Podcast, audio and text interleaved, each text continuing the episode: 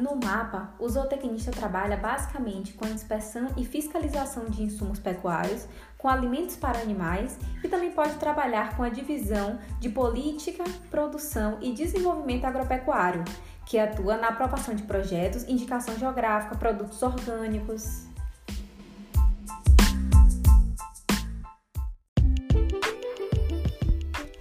Olá pessoal, tudo bom com vocês? Eu sou Daniela Cotrim, sou zootecnista e lhes apresento o Zoocast, um espacinho no seu celular para aprendermos um pouco mais sobre o agro de forma leve, mas completamente embasada na ciência. Sejam todos muito bem-vindos!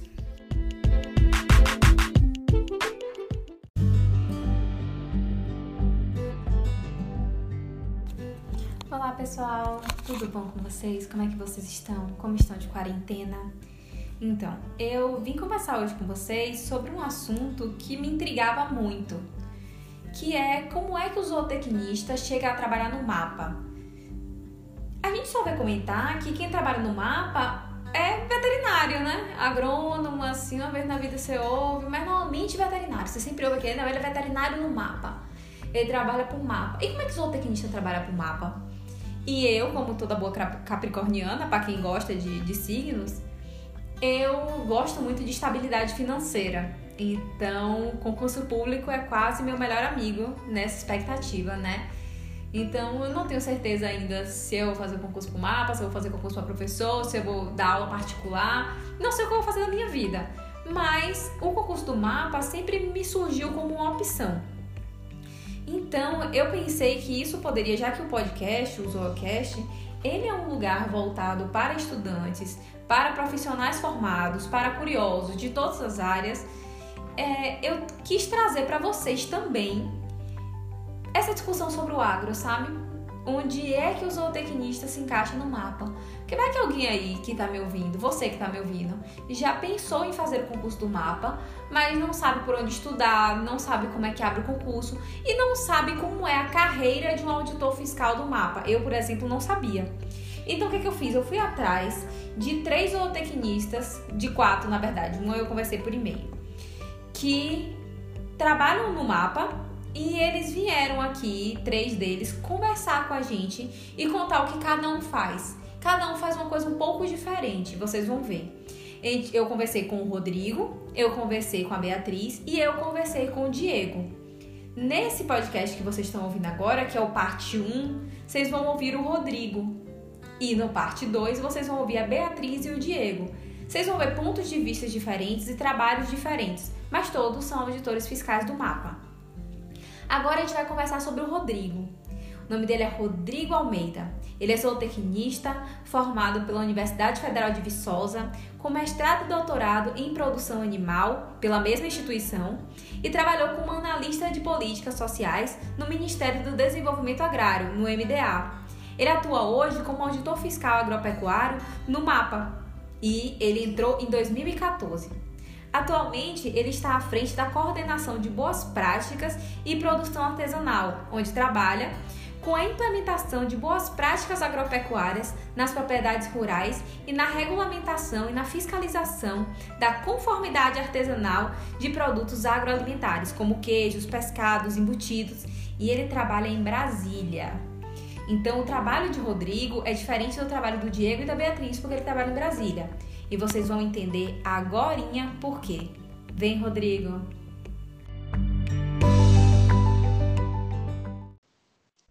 Rodrigo, então me conta um pouco sobre você, aonde você formou, se você fez alguma especialização, se você fez mestrado, me conta. Sim, eu me formei em Viçosa, no FV. É, eu sou da turma de 2005, me formei em julho de 2009 e fui direto para o mestrado. Então, eu fiz mestrado em nutrição animal, depois fiz doutorado também em nutrição animal, e depois. Na área de ruminantes? Não, na área de monogástricos. Eu trabalhei com galinhas poedeiras, tanto no mestrado quanto no doutorado. E minhas iniciações científicas também foram com galinhas poedeiras, sempre com nutrição. Então me conta, como é que você ficou sabendo do concurso do mapa? Você sempre quis o mapa? Não, na verdade não. Desde o começo da graduação, é, minha, meu foco era concurso acadêmico, então para professor universitário ou pesquisador. É, Sim, tanto que eu fiz iniciação, depois mestrado, doutorado, mas o meio do mestrado... Você seguiu a carreira acadêmica. Sim, todo bonitinho, perfeito, com, com as publicações direitinhas. E, e, assim como eu, tá todo dentro do padrão. dentro, dentro do padrão. É, só que durante o mestrado, quando eu comecei a, a, ter que dar aula no estágio, no estágio de ensino, eu vi que eu não gostava tanto assim como eu imaginava de dar aula. E o doutorado ele foi muito puxado, porque eu terminei meu doutorado com, sem ideia, eu terminei com dois anos e meio o doutorado. Então foi no mesmo Nossa, você fez super rápido. E por conta disso, como eu não, eu não tinha certeza que eu queria, se eu queria mesmo vida acadêmica, eu tentei fazer o mais rápido possível até para poder ter mais, mais tempo para poder estudar e ver o que, que poderia, que poderia fazer. É, e por trabalhar com poedeira, que os experimentos são muito longos, eu entrei no doutorado e já comecei a fazer o experimento. Então, em um ano e meio eu tinha feito o experimento de campo inteiro, e foi o tempo exato, um ano e meio no campo fazendo experimento. Tinha feito as disciplinas e eu estava entrando no laboratório. E aí eu estava além de cansado, não saber se eu queria vida acadêmica, eu comecei a pesquisar sobre concursos que um zootecnista poderia fazer. E aí eu vi o concurso hum. do mapa, do mapa ele seria um possível concurso, eles tinham uma, um pedido de autorização, é, mas que ainda não tinha, não tinha sido aprovado e não tinha previsão de quando seria aprovado. E nessa pesquisa, eu descobri que tinha, uma, tinha acabado de abrir um concurso para analista no extinto Ministério do Desenvolvimento Agrário, e que entre as 60 tópicos, não lembro quantos eram, uns quatro ou cinco estavam relacionados com conteúdo de zootecnia. É, era analista de políticas sociais, ele era um concurso para várias formações. É... Não era específico para zootecnista? Não, não era, não era específico para zootecnista. Mas que ao mestrado e doutorado contariam pontos, é, que tinha a possibilidade de trabalhar no Ministério do Desenvolvimento Agrário, trabalhar com o desenvolvimento rural, e no, no, conteúdo específico tinha estatística, eu adorava estatística no mestrado e doutorado, então eu fiz todas as disciplinas de estatística. E... louco. Louco, é isso que eu ia dizer. é, não é muito normal. E caía também a parte de desenvolvimento rural, que a gente via na graduação, nas disciplinas de extensão rural, de, é, de economia rural. Então, eu acabei tentando, era um concurso com bastante vagas, eram mais de 100 vagas, acho que eram 120 vagas, e eu acabei sendo aprovado nesse concurso. Esse concurso foi para o Estado, foi para o país inteiro? Foi para o país inteiro, é um concurso federal, é, chama Analista Técnico de Políticas Sociais. É, e aí existe, lotação, tem lotação no mapa hoje, mas na época era no, no lotação no Ministério do Desenvolvimento Agrário. E fui chamado para esse concurso, defendi meu doutorado, vim para Brasília, hoje eu tô, continuo em Brasília. E continuei então você transferiu para Brasília? Sim, aí você eu morava foi realocado para Brasília. É, ele foi um concurso nacional, mas as vagas eram para Brasília inicialmente. Depois várias pessoas foram para os estados, mas é, inicialmente ele era para Brasília. Eu nunca tinha vindo a Brasília na vida, não conhecia a cidade, eu tinha uma visão super distorcida da cidade, que era só concreto e tudo. Cheguei e apaixonei pela cidade. E me apaixonei também por trabalhar com política pública. Então, eu, minha, meu foco era sempre pesquisa, nutrição, e eu gostei muito da Não, para quem sai de Poedeiras e trabalhar com política de desenvolvimento rural, rural. é... é outro é outra discussão, são outros conteúdos teóricos, então tive que voltar a estudar muito, tive que voltar a fazer é, eu fiz outra pós depois, mas voltei a fazer, é, estudar, fazer essas discussões com a academia, sempre nesse, nesse, nesse foco do desenvolvimento rural. E eu continuei estudando para concurso. É, eu tinha dois focos, a partir do momento que eu entrei é, no MDA, que era para gestor público, que é outro concurso geral para qualquer formação. Inclusive saiu o concurso, mas ele foi cancelado por fraudes. E continuei pensando no mapa, porque nós tínhamos uma interlocução muito forte com o mapa na época, principalmente nas políticas é, de pecuária sustentável. Eram, na verdade, dois concursos que eu tinha em mente, que era o do MAPA, para auditor fiscal, e o de gestor público, uma outra carreira ampla também, que era bem parecido com o trabalho que eu já fazia. É, nisso, o do MAPA foi aprovado, então eu comecei a estudar para o do MAPA. O do MAPA eu entrei no MDA em 2013, em julho de 2013, E o concurso do mapa foi aprovado no final de 2013. Então, eu comecei a estudar. O concurso ia acontecer em 2014. 2014. Foi esse mesmo. Então, eu fiz a prova, acho que não lembro muito bem, mas talvez março, maio de 2014. É, o concurso ele continuou acontecendo, a prova de título, prova. É, é bastante prova de títulos e a prova aberta e eu fui chamado para o mapa para ser fiscal em outubro de 2014. Então, em outubro de então 2014. Então, foi para fiscal do mapa que você tentou. Era uma vaga exclusiva para zootecnista ou não? Sim, era um, foi um concurso grande, mas para zootecnista no total foram sete vagas. Então, saíram sete, sete ou oito, eu não lembro muito bem. É, você tinha que escolher a cidade que você iria pleitar. Então, eu já estava em Brasília, eu gostava de Brasília, resolvi ficar por aqui. Tinha as opções de cidade? Tinham sete opções do país tinha, inteiro destacadas? Acho que eram sete ou oito que você tinha que escolher. Para zootecnista na época, saiu para Brasília, é, São Paulo, Maranhão, Salvador, Rio Grande do Sul, Paraná e Santa Catarina. Acho que foram essas vagas. É, então, eu conheço a de. Eram sete, eu conheço a, da, a de Salvador, a que passou para Salvador. A Natália, minha A calor. Natália. Isso. Conheço alguns que passaram junto comigo.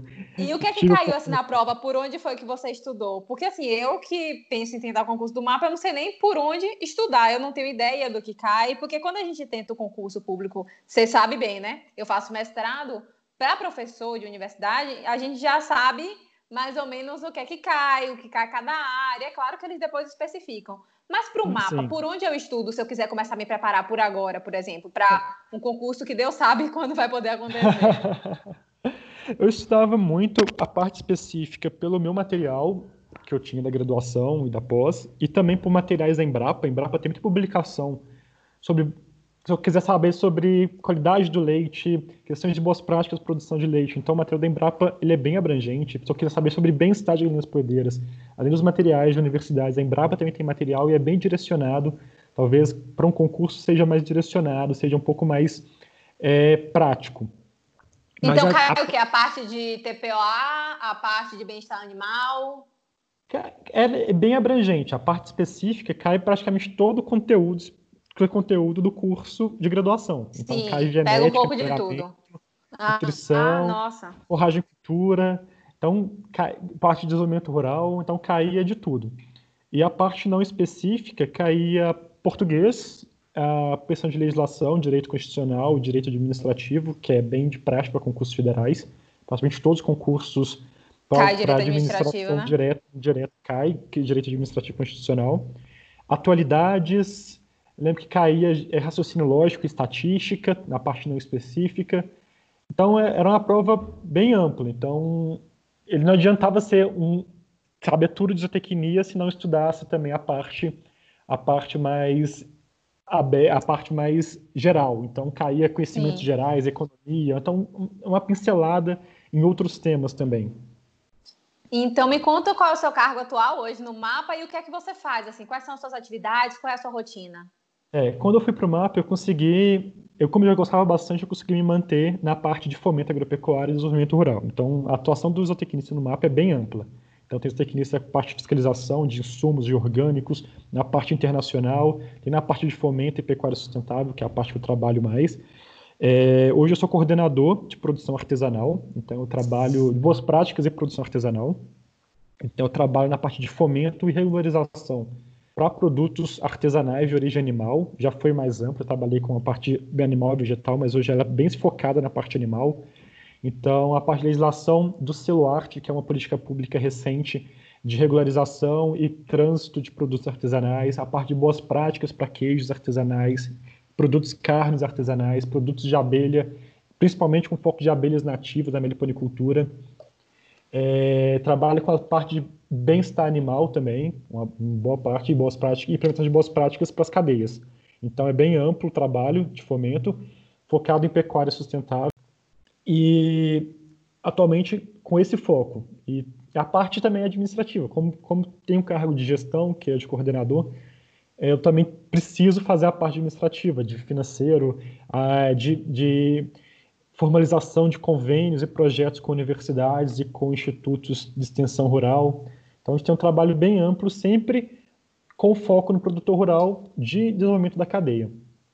Ah, sim. O mais prazeroso, sem dúvida, é esse trabalho de interlocução, tanto com a academia quanto com instituições de extensão rural e principalmente com o produtor rural.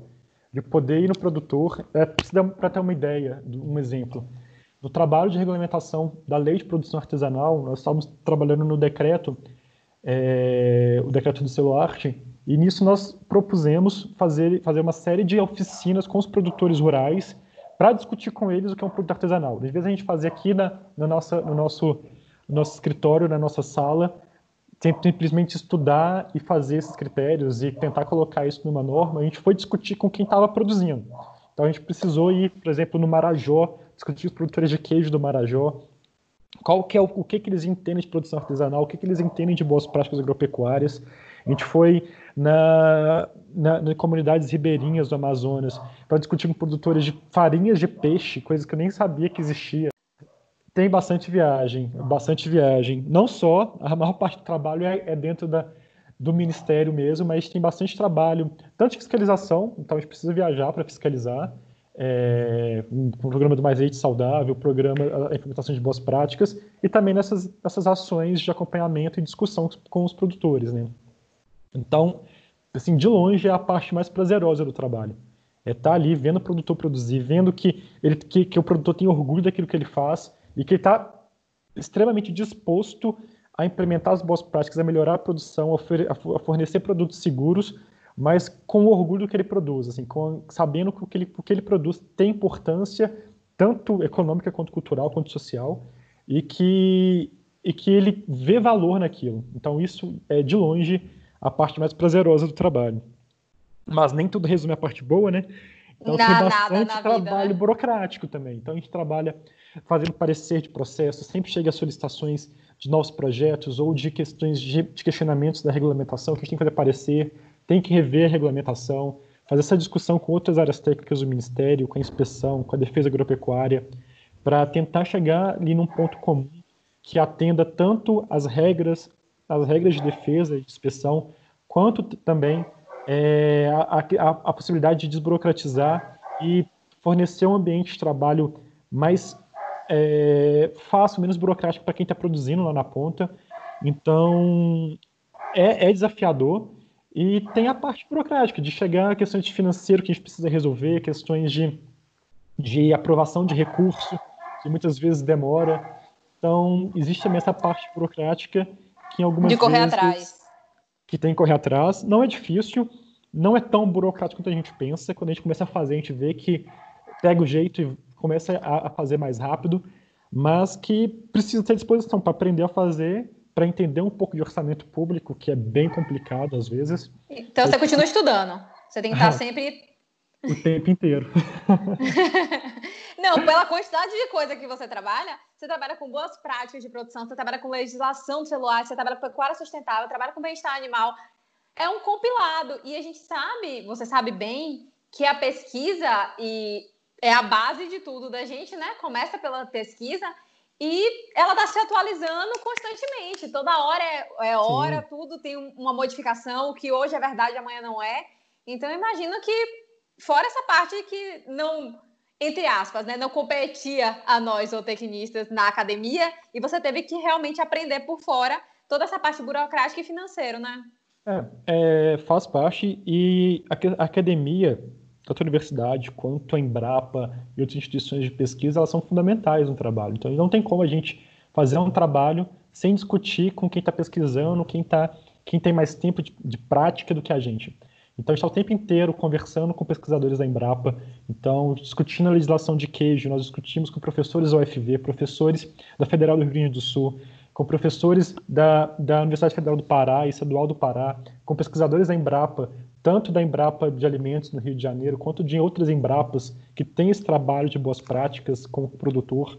Então, a gente está o tempo inteiro discutindo e com, é, realmente discutindo fazendo esse trabalho de interlocução com a academia. É impossível, até mesmo para ter um direcionamento adequado de política pública, é, a gente fazer isso simplesmente dentro do escritório. A gente precisa discutir com quem está no campo de verdade, quem está pesquisando, quem está produzindo, e a academia é fundamental. É, é realmente, e cada vez, tô, talvez, eu estou conseguindo é, perceber melhor a importância da academia depois do que eu vim para o mapa do que talvez quando eu estivesse dentro da academia, simplesmente fazendo pesquisa. Isso é, é, é bem interessante. Perceber quando já não estava mais nela, né? Percebeu que quando a gente fala que a gente precisa pesquisar, a importância da ciência, a importância do fomento da pesquisa, importância de um PIBIC, né, de um mestrado, de um doutorado, da pesquisa de forma geral no Brasil, e às vezes é negligenciado, né? E você está aí na Sim. prova que não podia ser negligenciado nunca. É, e muitas vezes a gente não percebe o tanto de pesquisa que existe que, que, que dá esse fundamento para a regulamentação, para a produção de uma instrução normativa de duas páginas, por exemplo. Gente precisa ler trabalhos de pesquisa que validar aquele, que aquela, aquele item, aquele critério técnico que está sendo colocado ali. Tem essa discussão. Muitas vezes a formulação de uma, de uma instrução normativa de duas, três páginas ela demora três, quatro meses, porque tem essa parte de discussão, a parte inicial de elaboração de uma minuta de norma, depois a consulta pública. Então, a gente vê um, uma instrução normativa de duas páginas, ah, isso aqui é fácil, isso aqui qualquer um faz, mas se realmente pegar e escrever, não é difícil, mas fazer esse trabalho para tentar mitigar erro, para tentar criar uma norma mais factível para quem está lá na ponta, isso dá muito trabalho. Jesus. E Rodrigo, me conta uma coisa. Para a gente finalizar aqui, me deixa uma mensagem ao zootecnista que pleiteia o, o, o concurso do mapa e sobre o papel do zootecnista no mapa, que é um concurso tão fechado para a gente, o que são sete vagas. Já fiquei sabendo que ele abriu em 2017, e 2007, não foi? Depois só abriu em 2014. Eu estou rezando que ele abre em 2021, talvez, para ver se mantém esse padrão para mim. E o que é que você deixa para o zootecnista? Você deixa uma esperança? Você deixa o quê? O que é que você fala do papel, da importância do zootecnista dentro de um cargo público que a gente é tão negligenciado? É, principalmente na carreira de fiscal, porque o fiscal ele é formado por cinco profissões, que é zootecnista, veterinário, agrônomo, químico e farmacêutico. E é o cargo finalístico do Ministério da Agricultura. Então ele é o cargo que vai trabalhar com a parte de fiscalização, na parte de defesa agropecuária, na parte de negociação internacional, na parte de pecuária sustentável. Então a formação do zootecnista ela, ela é fundamental para esse cargo em si. Talvez ele não tenha, o zootecnista não tenha o número de vagas que talvez merecesse, é, mas os zootecnistas que estão no ministério, todos que eu conheço, estão em cargos, estiveram ou estão em cargos chaves que trabalham e que têm esse impacto e essa importância dentro das atividades finalísticas do Ministério. Geralmente, para a formação do zootecnista, o zootecnista tem uma formação muito forte, muito embasada em bem-estar animal, em pecuária sustentável, e todos esses temas, eles são corriqueiros nas negociações internacionais para abertura de mercado, para fazer o fomento agropecuário e para garantir a defesa agropecuária. Então, o zootecnista ele, ele é fundamental, não só no mapa, acho que o zootecnista ele pode ocupar é, cadeiras em vários órgãos públicos federais, mapa. Deveria ter bem mais concurso, né? Sim, outros, outros concursos, é, na própria Embrapa. Então, o ele é fundamental, ele tem uma formação realmente bem focada e muito sólida e que acho que a gente pode contribuir muito em diversas áreas no serviço público e na iniciativa privada também, não só no serviço público. Poxa, Rodrigo, obrigada, obrigada mesmo por disponibilizar esse tempo. Sei que para você não é fácil, estava viajando. Obrigada ah, por compartilhar toda essa trajetória sua conosco, por nos contar como foi o passo a passo. Para quem quiser fazer esse concurso do mapa, poder estar tá aqui escutando você explicar, ter um norte e ter uma esperança de que tem cargo sim, tem espaço sim, e o zootecnista é um profissional extremamente amplo, ele é multidisciplinar. O zootecnista sim, cabe sim. em vários locais, não é?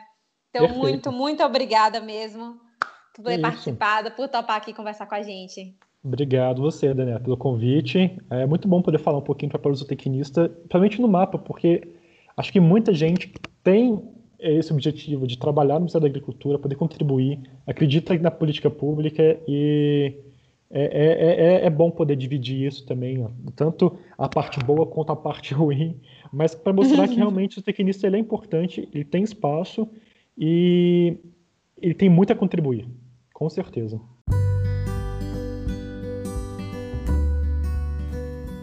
E aí, gostaram do bate-papo com o Rodrigo?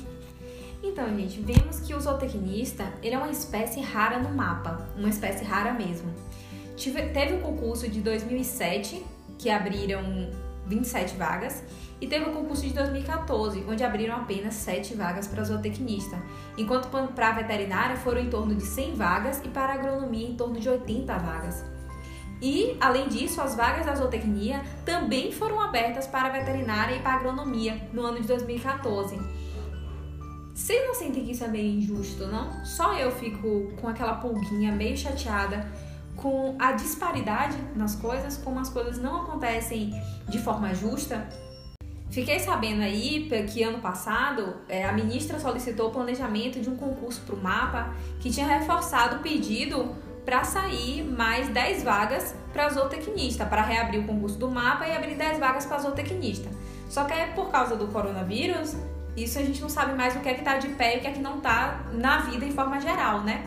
Mas vamos continuar ouvindo como é que funciona, como foi para cada um e ouvir os depoimentos da Beatriz e do Diego. Vamos ouvir eles agora na parte 2. Corre lá na parte 2, que já é o próximo. Já deixei tudo lançado aí porque eu sou dessas.